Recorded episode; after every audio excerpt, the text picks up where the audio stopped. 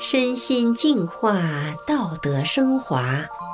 现在是明慧广播电台的修炼故事节目。听众朋友您好，我是德明。在内蒙边陲小镇上有一家人，男主人年轻时经商成功，生意做得挺大。就在他人生得意之时，他的妻子像是被什么东西附体了，乱捉乱闹，神魂颠倒。使得家里和左邻右舍都不得安宁，家里开的商场也只能被迫关闭。几次花钱请所谓的大仙儿，也没能驱走妻子的附体。一个看似偶然的机会，他得到了一本宝书，不但除掉了妻子的附体，他的商场也恢复营业。下面就让我们一起来听一听他的故事。妻子的附体终于被清理了。我家住在内蒙边陲的一个小镇上。初中毕业后，正好赶上了改革开放的时候。那时家里穷，我就经商倒卖服装，每天奔波于服装市场，讨价还价，忙着赚钱。到了九十年代，我的生意越做越大了。自己也觉得挺有成就感的，认识不少人，整天和朋友在一起喝酒玩乐。那个时候，酒是我每天都离不开的东西，整天跟泡在酒精里一样，喝大了还耍点酒疯，觉得这么活着还挺有滋味的。一九九七年的一天，我妻子到邻居家串门，邻居家大姐说。你家买卖那么好，应该请个保家仙儿，好好保佑保佑你家多多的发财。我妻子就这么听了，没几天，这个所谓的保家仙儿就被妻子请进了家，又上香又摆贡品的，忙得不亦乐乎。当时我也没有太在意，心想真是瞎折腾。日子就这样一天天过着。突然有一天，我发现妻子神情不对劲儿。我忽然意识到，那几天妻子少言寡语的，做什么事儿都心不在焉。在我的再三追问下，妻子一反常态，整个人我都不认识了，说的话、语气、语调、声音都变了，性格也变了，变成了另外一个人。我吓坏了，不知所措，从邻居家叫来几个人来帮我。邻居一看这个情况，也非常吃惊。一贯内向、温柔体贴的妻子，怎么瞬间就变成了这个样子？一会儿哭，一会儿笑，一会儿又非常理智地说要和我单独谈谈。疯狂起来的时候，让我毛骨悚然。我害怕的不行。不敢单独和妻子在一个屋子里待着，特别是晚上。我找来了几个朋友看着妻子，我这几个朋友也都吓得不行，让妻子在小屋，我们几个人在大屋，整夜就这样守着，谁也不敢睡觉。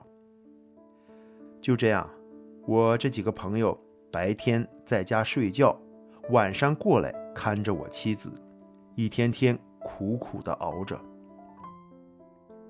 一天晚上，半夜两点多钟，突然，屋门开了。我们四个人吓得眼睛瞪得老大。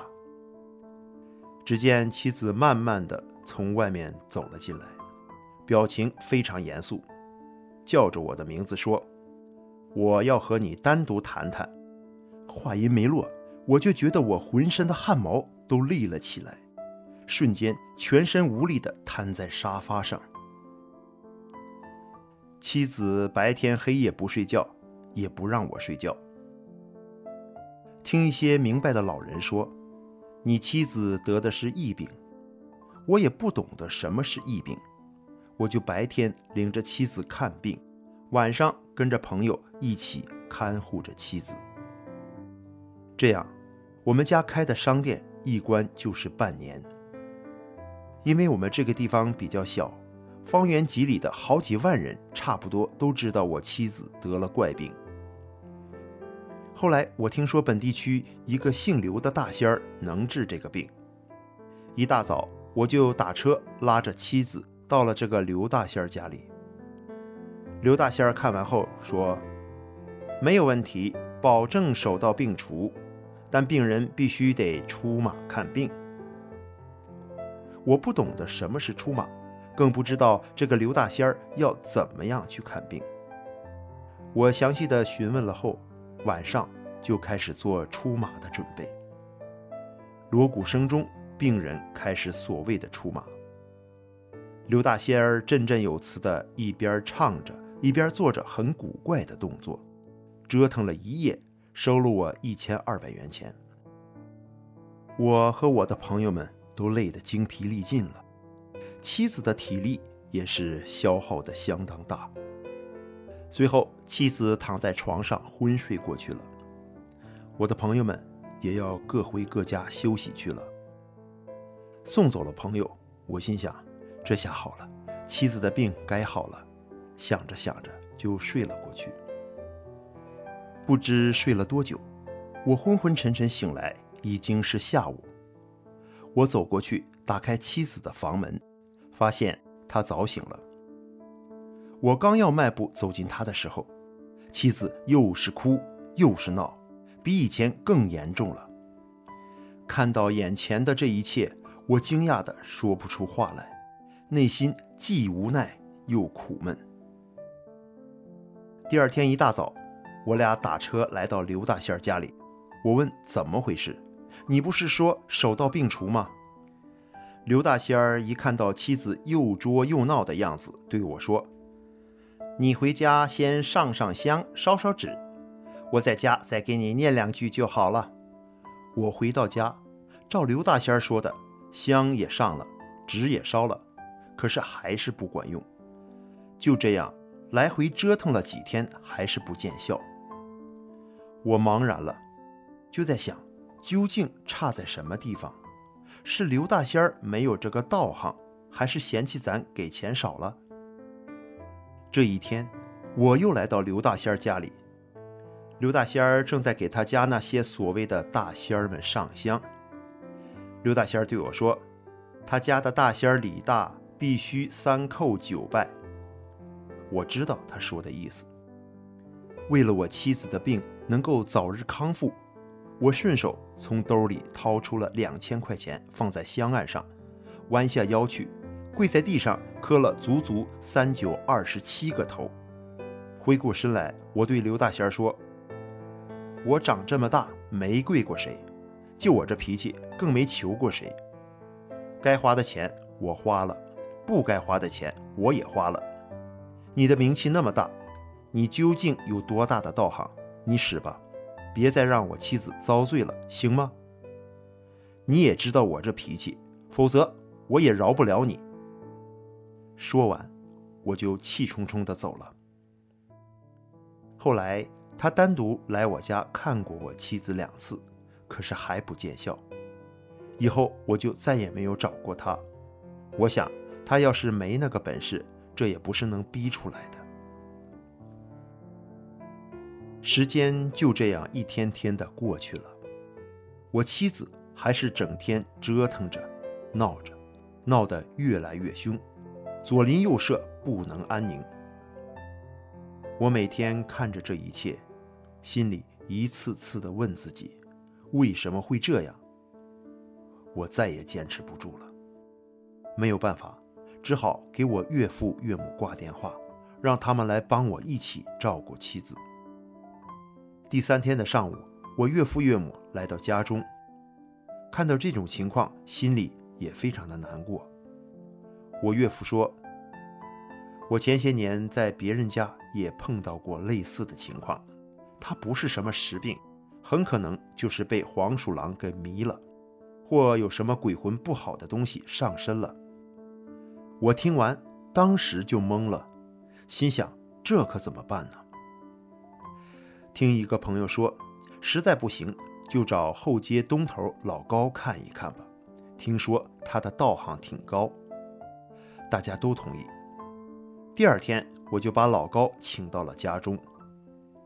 老高跟妻子说了几句话，上下打量了一下妻子，跟我们说：“我的天眼是开的，我看到你妻子这个事儿还挺大，必须请外地两位高人才能行。”就这样，两天以后，外地两位高人到了。当天晚上，他俩把出马的一切准备都做好了，按照当时讲好的价，我付了钱。然后他们二人让我给准备一些红纸、笔、红布，还有鸡蛋等。两位高人一边唱着、跳着，一边做着各种古怪的动作，折腾了一宿。第二天是端午节，我早早就起床了，到小屋一看，妻子睡得还挺香，脸色也好看了很多，我很高兴。心想，这下好了，连忙叫了一辆大发车。大发车开到家门口，我让司机等一下，我就回屋挨个的都把他们叫醒，让他们洗了一把脸，对他们说：“今天过节，你们出去上山玩一会儿吧，我在家做饭。”看着大发车开走的背影，我心里特高兴。他们走后，我就在家忙着做饭。他们回来了，我的饭菜也摆好了，还煮了鸡蛋。看得出他们玩得很高兴。大家在饭桌前坐下开始吃饭，我为大家满了酒。大家一边喝着酒，一边谈论着，都异常的兴奋。我一边喝，一边注视着他们。我发现，他们吃起东西那个样，狼吞虎咽的，笑声都和人不一样。我听了，觉得瘆得慌。再一看我妻子，说话、面目表情、一举一动，完全不是他本人。虽说不哭不闹了，但是却变得异常的兴奋。他们还在说着、笑着。我呆呆地坐在那里，我的神经再也受不了了。我回身拿起菜刀，使劲往饭桌上一拍，说。你们都是些什么东西？你们要是真有能耐，就用这把刀把我给杀了吧！他们被我突如其来的一下子给吓坏了，放下筷子就逃走了。从那以后，又找了几个人给妻子看病，也都不见效果。到了九七年的秋天，我有一个非常要好的朋友。他的母亲推荐让我妻子去学一种气功。当时的心情就是有病乱投医，练了一个多月的气功，钱也没少花，可还是不见好转。真不知这日子该怎么过下去。就在我走投无路的时候，一天，我无意中看到了办公桌上放了半年多的一本书。就是《转法轮》这本书。